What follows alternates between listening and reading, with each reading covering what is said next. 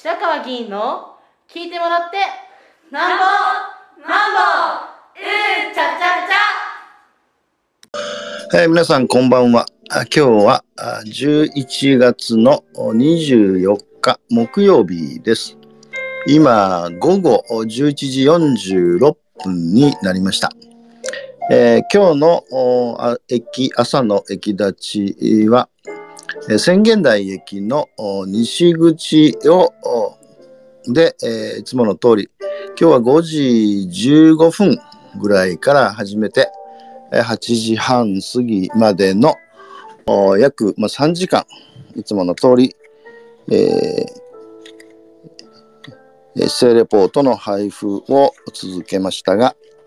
今日は特にですね改めて、えーえー、一心助けの天秤簿駅頭は小さなドラマの連続だの最新号。116号とそれから12月の18日の日曜日9時朝の9時45分から始めます、えー、越谷レクター水辺のまちづくり館を会場といたします。三学園構想の新校舎建設議案の秘訣を受けて、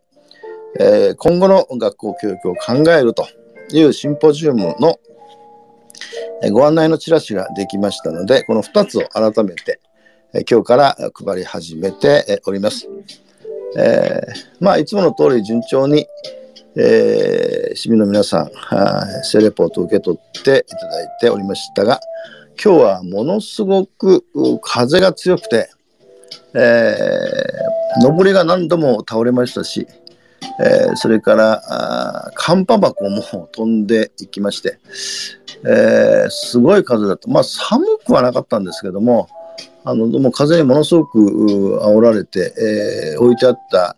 あセレポートあ、スタンドに置いてあった、えー、セレポートが飛んでいくという、ちょっと今日は大変苦労しましたが、配り終えました。で、その後ですけども、今日はあの、ちょうど12月1日からあ議会が始まる1週間前で、今日は告示の日です。で、えー、午後1時から告示の日はいつもそうなんですが、議員会が開催されて、えー、市長提出議案の議案書ですね。議案書が、えー、32名全員の議員が参集しましたので、そこに配られて、それで、えー、今回は市長からは21件の議案が提出予定ですので、まあ、その議案の担当部長から、まあ、説明を受けるという議員会が行われたんですが、えー、その前ですね、午前中です。まあ、今日は10時半ぐらいからですが、えー、越谷市議会の各会派の代表者、えー、自民党、公明党、立憲市民ネット、共産党、刷新クラブ、えー、そして維新の会と、えー、いう会派の代表者、私は、まあ、会派は構成してませんから、正式なメンバーではないので、傍聴をさせてもらいましたが、その代表者会議の、まあ、ことについて、えー、今日はお話をしたいと思います。一つはですね、えー、っと、行政調査の受け入れということで、えー、実は、あの、コロナ禍にももう3年目に入ったんですが、えー、っとこちらから越谷市議会がいろんな議会や自治体に、えー、調査に行くということを、まあ、抑制をしてて、えー、ほとんどあの行ってませんでした。し、それから今今期もですね、えー、まあもうあの、まあ、こっちから出出かけていくことはないとしてたんですが、えー、逆にですね行政調査来られる、まあ、越谷市議会に来られるというえー、のがあって、えー、今のところですね、えー、7つの市議会からあ来られるということだったので、これを受け入れるということの確認をしました。えー、っと、まあ、結構、あの、多岐にわたってるんですが、例えば、あ東埼玉環境資源組合のゴミ処理についてですね、えー、稲町から、あまあ、ぜひ、調査をしたいとか、あるいは盛岡市からですね、えー、パートナーシップ条例について、えー、ぜひ調査をしたいと。それから、まあ、新庁舎、新しく検査しましたから、これについての調査をしたいとかですね、府中市ですね。府中市はやっぱ同じように新庁舎の概要を調査したいとか。あるいは宮崎市ですね、まあ、九州の宮崎市から同じように新庁舎の建設について調査をしたいと。それから5番目はですね、大人の松伏町からですね、えー、ドローンバード災,、えー、災害協定に関わる内容の実情ということで調査をしたいと。それから6番目は西会津町からですね、えー、公金、まあ、債権の徴収について、えー、調査をしたい。それから最後に、え、富谷市、えー、というところから、まあ、ガーヤちゃんの蔵屋敷とかですね、え観光物産拠点設備整備事業について調査したいということがあったので、えまあ、こちらから行くことはないんだけども、まあ、調査を受けたいということで、えーえー、まあ、なんていうんですかね、えー、確認が取れ、確認をしたということが、あ、一つ。まあ、あの、代表者会議っていうのは、議会の運営に関することは議会運営委員会というところがあったり、それから議会の議会代理とかいうタスを作るところは、あえー、議会、広報委員会とかいうところがやってるんで、まあ、そういうその議会内のいろんなその取り決めを行うところでないものですね。えー、を全部大学者会議で、えーまあ、決めるということになってて、えーまあ、先ほど言ったようなことが行われました。それから2つ目はですね、えー、令和5年度当初予算における議会費の概要、つまり来年のですね、予算、概算要求の内容について議論をしておりまして、えー、来年、令和5年度の要求ですね、要求は4億5971万8000円ということで、えー、令和4年度、まあ、今年の当初予算は4億6145万7000円で、約173万9000円ですね。少し減っているということですが、うん、まあ、内容ですね、議会事,、事務費と、それから議会活動費と、えー、いうこと議員活動費と、その他、ということで、項目を書かれてますが、今後、ガにこういうことで、まあ、市長にこの出しますということの確認がされました。それからですね、えー、3番目にですね、令和4年度越谷市二十歳の集い開催ということで、えー、っと来年の1月の8日に、今まで成人式とか言ってたんですが、まあ、20歳の集いというふうに変わってですね、越谷市と越谷市教育委員会が主催をして、まあ、市内の13地区の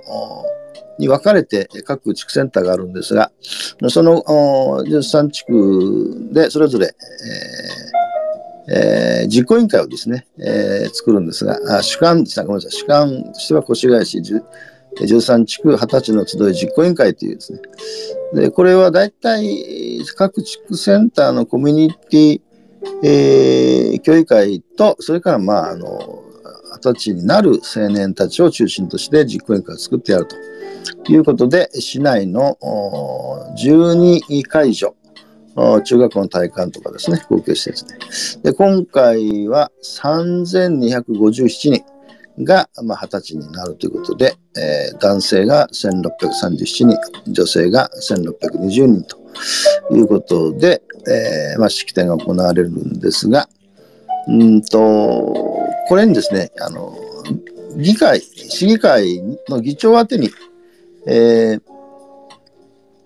なんていうんですか、来賓のご案内が来ます。えー、で、えーまあもちろん議長、副議長、一人ずつしかいませんし、13地区も行われるってことは、あまあ、あの、出ることができないんで、まあこの議長代理で各地区のまあ、居住してるですね、えー、議員を中心にですね、まあ、それぞれの地区でそれぞれ代表者、まあ、議長代理になる方を決めるということになってて、えー、っと、これですね、えー、っと、大沢と北越谷っていうのは合同でやってですね、で、去年までは大袋と小木島っていうのが一緒にやってたんですが、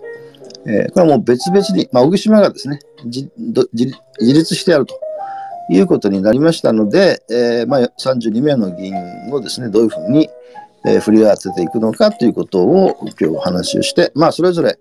の地区の、まあ、1人しかいないところはもうそうもう決まるんですが複数のところは一番年長の人を決めて、私はですね、桜井地区というところですが、私のところは4人議員がいるので、私はま調整をして、えー、桜井地区の、桜井はですね、えー、っと、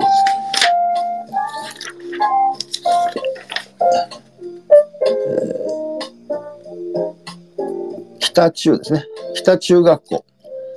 で、えーまあ、体育館で行われますから、そこで誰が行くかということを、まあ、これからあ4人の議員の中で、えー、調整して私が決めるということになっています。えー、それから4番目ですね、働きやすい服装による勤務の通年実施の試行についてという、あのクールビズでですね、えーと、10月いっぱいまではノーネクタイ、ノージャケットということで、まあ、よかったんですが、まあ、11月になったんですが、えっ、ー、と、うん、越谷市がですね、えー、ビジネスカジュアルという言葉で、えー、いわゆる自治体でもですね、えー、クールビズ、ウォームビズということで、えー、その、なんていうかね、こう期間を設けてやるというのなくて、もう通年制にして、えー、まあ、活動しやすい服にしましょうと。まあ、分かりやすく言えば、あの、ネクタイとか、あそれからスーツとか、いうのを着用しなきゃならないというのはもうやめますというふうに、えー、越谷市がなったんで、じゃあ議会はどうするのかということになりました。で、基本的にはですね、ノーネクタイ、ノージャケットという働きやすい服装で通年を行って、えー、いうことになったんですが、ただですね、あの議会はまあ一応公式のというか正式な、例えば本会議場とか、あ常任委員会とか、あるいはそれに類する、まあこの代表者会議なんかもそうですけど、みたいなものもあるので、えー、まあ来年のですね、えー、5月、まあ施行、施行ですね、えー、試しの期間ですが、11月1日から5月の令和5年の3月3日まで施行するということになにして、まあ、市議会も施行なので、まあ、とりあえず普段はですね、えー、ノーネクタイジャケットですが、まあ、あの本会議場とか常任委員会はあ、まあ、これまで通りですね、えー、ネクタイをするということで、まあ、私は大体普段からあの議会以外の時はほとんどネクタイしませんので、えー、まあ、私は本来はもう、あの本会議場なんだろうと、あのうん、えー、なんていうんですかね、えー、ノーネクタイ、ノージャケットがいいんですが、まあ、ちょっと出ましたけど、ジャンバーとかいいのかとかですね。まあ、それは常識、それぞれ議員が地域のリーダーですから、常識のに任せればいいと思うんですけど、うん、まあ、あの、とにかく試行ということで、えー、さっき言ったように、えー、議会としては普段は、あまあ今でも普段は別に、えー、ノーネクタイ、ノージャケットなんですが、まあ死に合わせてやりますということがありました。それから、あ5番目ですね、えー、大規模地震発生時の行動マニュアルって、その越谷市議会版のマニュアルを作りました。えー、っと、まあ、今、だいたいですね、あの、震度4から震度7っていうのを想定、まあ、被害想定をしています。で震度4っていうのは、ほとんどの人があびっくりして、えーえー、座りの悪い荷物が倒れることがあるというのは震度4で、で震度5弱っていうのはですね、大半の人が恐怖を覚え、物に捕まりたいと感じる。固定していない家具が移動することがあり、不安定なものは垂れることがという。で震度5弱、震度5強、震度6弱、震度6強、震度7というだあのまあ一応その被害事例を想定をして、えー、市議会がどうするのかということなんですが、まあ、震度7っていうのはですね耐震性の高い木造建築でも稀に、えー、傾くことがあると。耐震性の低い鉄筋コンクリート作りの建物では倒れることも多くなる。まあ相当な揺れってことになりますね。えー、で、まあ、その時にどうするかっていう参集を活動するかっていう防災服を、まあ、着用をすると。いうことを原則として、特にですね、携帯電話、携帯電話を必ず、何ですか、えー、携帯するといいますか、持ち歩くということの確認を今日はされたところでした。えー、それから、7番目ですね。議員執行部合同懇親会についてということで、実は来年4月に市会議員選挙なので4年間の任期が終わります。で、まあ大体4年間の任期が終わるので、えー、3月ぐらいにですね、えー、まあ議員と、それから執行部、まあ幹部の皆さんと合同でですね、えー、懇談会を計画をしてました。うんただ、その、どうしてもコロナがまだ状況収まってないので、飲食を伴うものについては、まあ、できるだけ避けた方がいいだろうということからですね、えー、まあ、いや、行わないと。まあ、中の、中には代表者の方がですね、まあ、最後なので、ぜひ、えー、懇親を深めたいという方もおられましたが、まあ、全体としては、あやめた方がいいだろうということで、えー、中止になりました。それが最後にですね、報道機関、同じように選挙のことなので、報道機関からあ選挙取材の依頼があって、調査票とかですね、写真を撮るとか。で写真はあ12月の最終日、12月20日の日に、え写真を撮るということで、まあ、調査票も一緒に入ってました。その他ですね、えー、っと、防災ラジオ。越谷市はですね、防災ラジオをまあ、200台だったかな、設置してして、えー、これあの、うん、なんていうんですかね、電気が切れても、あの緊急事態にはラジオが発信するというもので、1個9900円、うんするんですが、まあ、議員もですね、えー、ぜひ率先して防災ラジオ情報をきちんと収集して、先ほど言ったあ大規模地震なんかの対応もしなくちゃいけないので、で、1台ですね、9900円するんですが、これはあの議員会というですね、えー、30名の議員が会費を出して、この前、あの、いろんなことやるんですけど、研修会をやったり、それから、あだいたい新年に懇親のためのボーリングをやったり、それから懇親会やったりするんですが、まあ、ほとんどコロナでほとんど中止をしてましたので、えー、まあ、100万円近くですね、予算があ使わないので、ずっとこう積み上がってたんで、まあ、そこからあ32名出して、え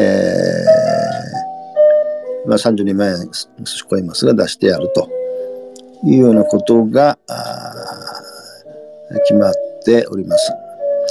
えー、ということが今日の代表者会議でした。えー、以上です。